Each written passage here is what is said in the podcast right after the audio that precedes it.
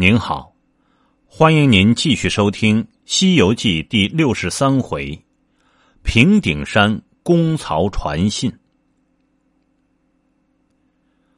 话说唐僧复得了孙行者，师徒们一心同体，共议西方。自宝象国救了公主，乘君臣送出城西，说不尽，沿路饥餐渴饮，夜住小行。却又值三春景后那时节，清风吹柳绿如丝，佳景最堪题。时催鸟语，暖烘花发，遍地芳菲。海棠庭院来双燕，正是赏春时。红尘紫陌，以罗弦管，斗草船只。师徒们正行赏间。又见一山拦路，唐僧说道：“徒弟们仔细，前遇山高，恐有虎狼阻挡。”行者说道：“师傅，出家人莫说在家话。你记得那乌巢和尚的心经云：‘心无挂碍，无挂碍，方无恐怖。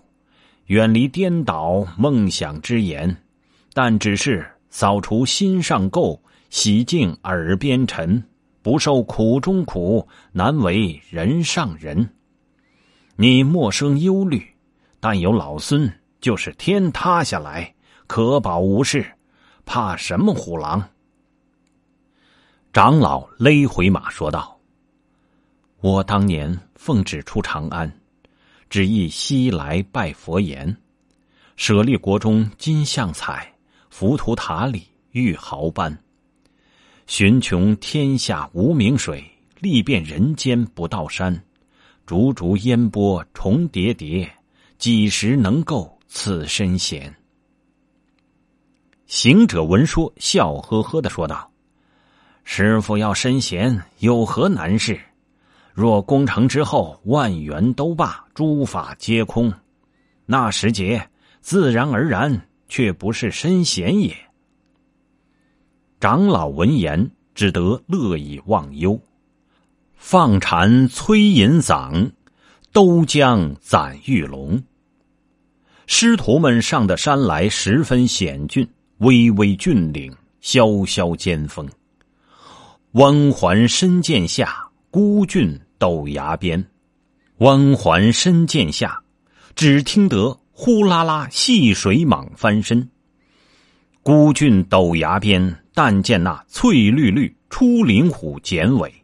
往上看，峦头突兀透清霄，回眼观，鹤下深沉林碧落。上高来，似梯似凳；下低行，如堑如坑。真个是古怪巅峰岭，果然是连间削壁崖。巅峰岭上，采药人寻思怕走；削壁崖前，打柴夫寸步难行。胡杨野马乱穿梭，狡兔山牛如布阵。山高蔽日遮星斗，时逢妖兽与苍狼。草径弥漫难进马，怎得雷音见佛王？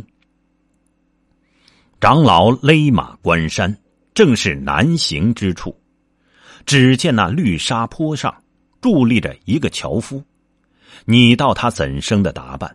头戴一顶老蓝毡笠，身穿一领毛臊衲衣。老蓝毡笠遮烟盖日，裹稀奇；毛臊衲衣乐以忘忧，真罕见。手持钢斧快磨明，刀伐干柴收束紧。淡头春色。悠然思绪融融，身外闲情常是三星淡淡。到老只与随分过，有何荣辱暂关山？那樵子正在坡前伐朽柴，忽逢长老自东来，停科祝福出林外，屈步将身上石崖，对长老厉声高叫道。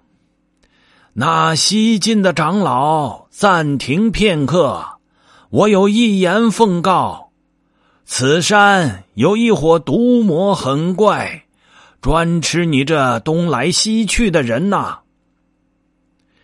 长老闻言魂飞魄散，战兢兢，坐不稳，雕鞍，急回头，忙呼徒弟说道：“你听那樵夫报道，此山有毒魔狠怪，谁敢去细问他一问？”行者说道：“师傅放心，等老孙。”去问他一个端倪。好行者，夜开步径上山来，对樵子叫声大哥，道个问询。樵夫答礼道：“长老啊，你们有何缘故来此啊？”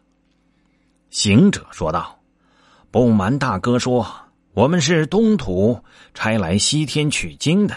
那马上是我的师傅，他有些胆小。”是蒙见教，说有什么毒魔狠怪，故此派我来奉问一声。那魔是几年之魔，怪是几年之怪，还是个把式，还是个雏儿？樊大哥，老实说说，我好派山神土地地解他起身。乔子闻言，仰天大笑道：“哈哈哈哈原来是个疯和尚啊！”行者说道：“我不疯，这是老实话。”乔子说道：“你说是老实，便怎敢说把他缔结起身？”行者说道：“你这等长他威风、胡言乱语的拦路报信，莫不是与他有亲？不亲必邻，不邻必有。”乔子说道。你这个风坡和尚忒没道理！我是好意，特来报与你们知道，叫你们走路时早晚间防备着。你倒转赖在我的身上，且莫说我不晓得妖魔出处，就是晓得，你敢把他怎么的地解？解往何处啊？行者说道。若是天魔，结与玉帝；若是土魔，结与土府。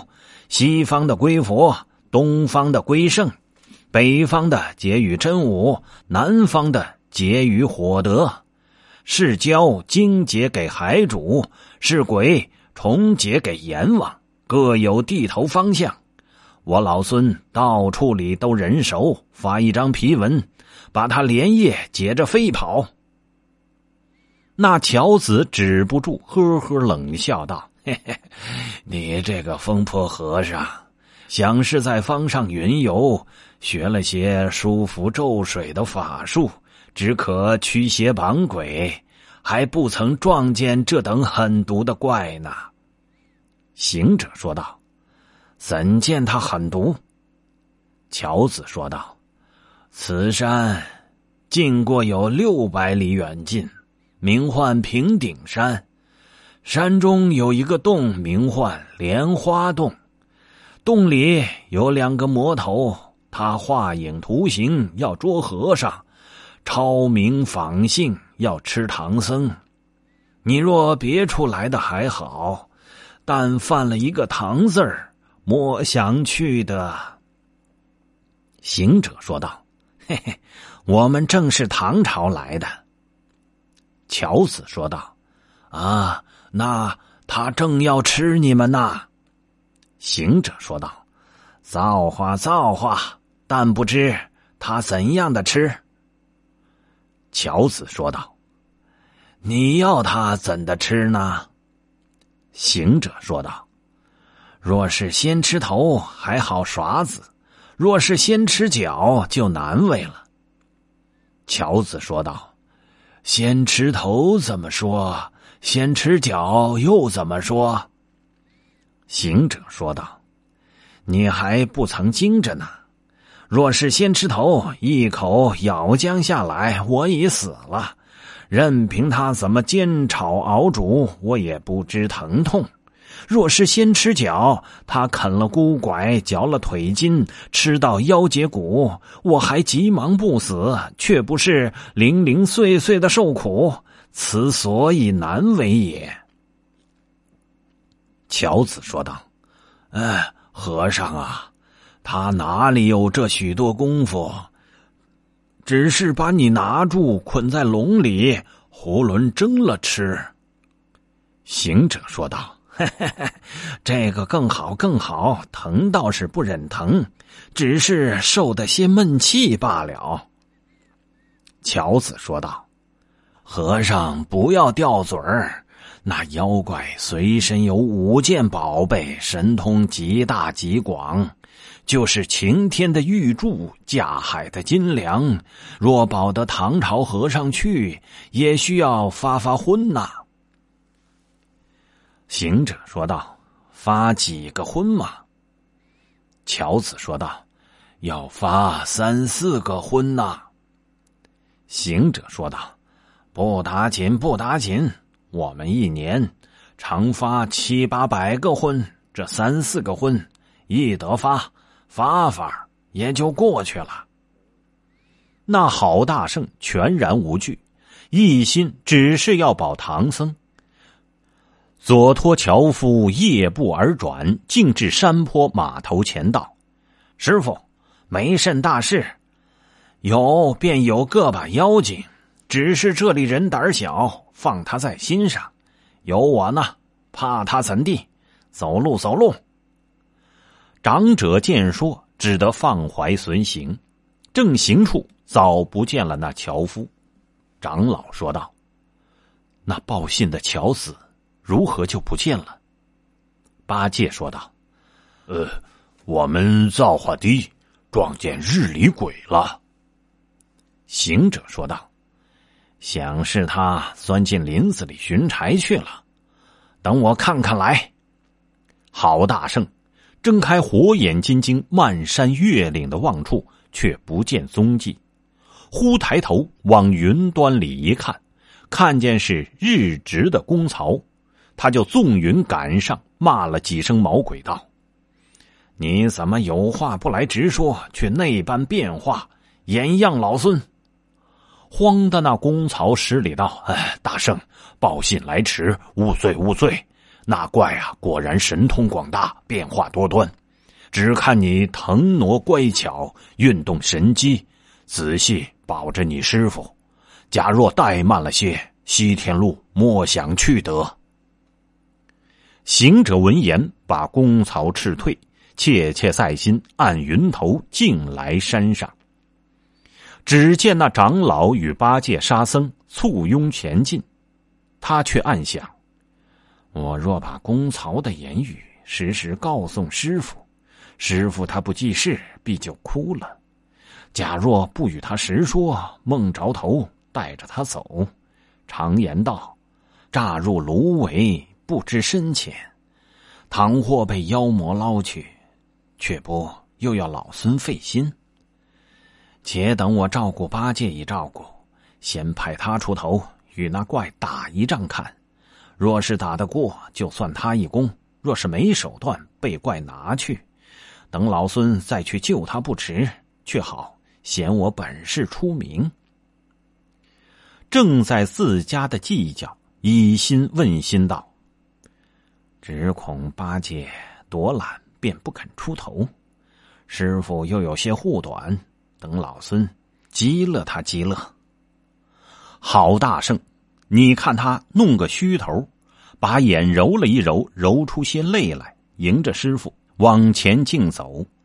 八戒看见，忙叫道：“呃，沙和尚，卸下担子，拿出行李来，我们两个分了吧。”沙僧说道：“二哥，分什么？”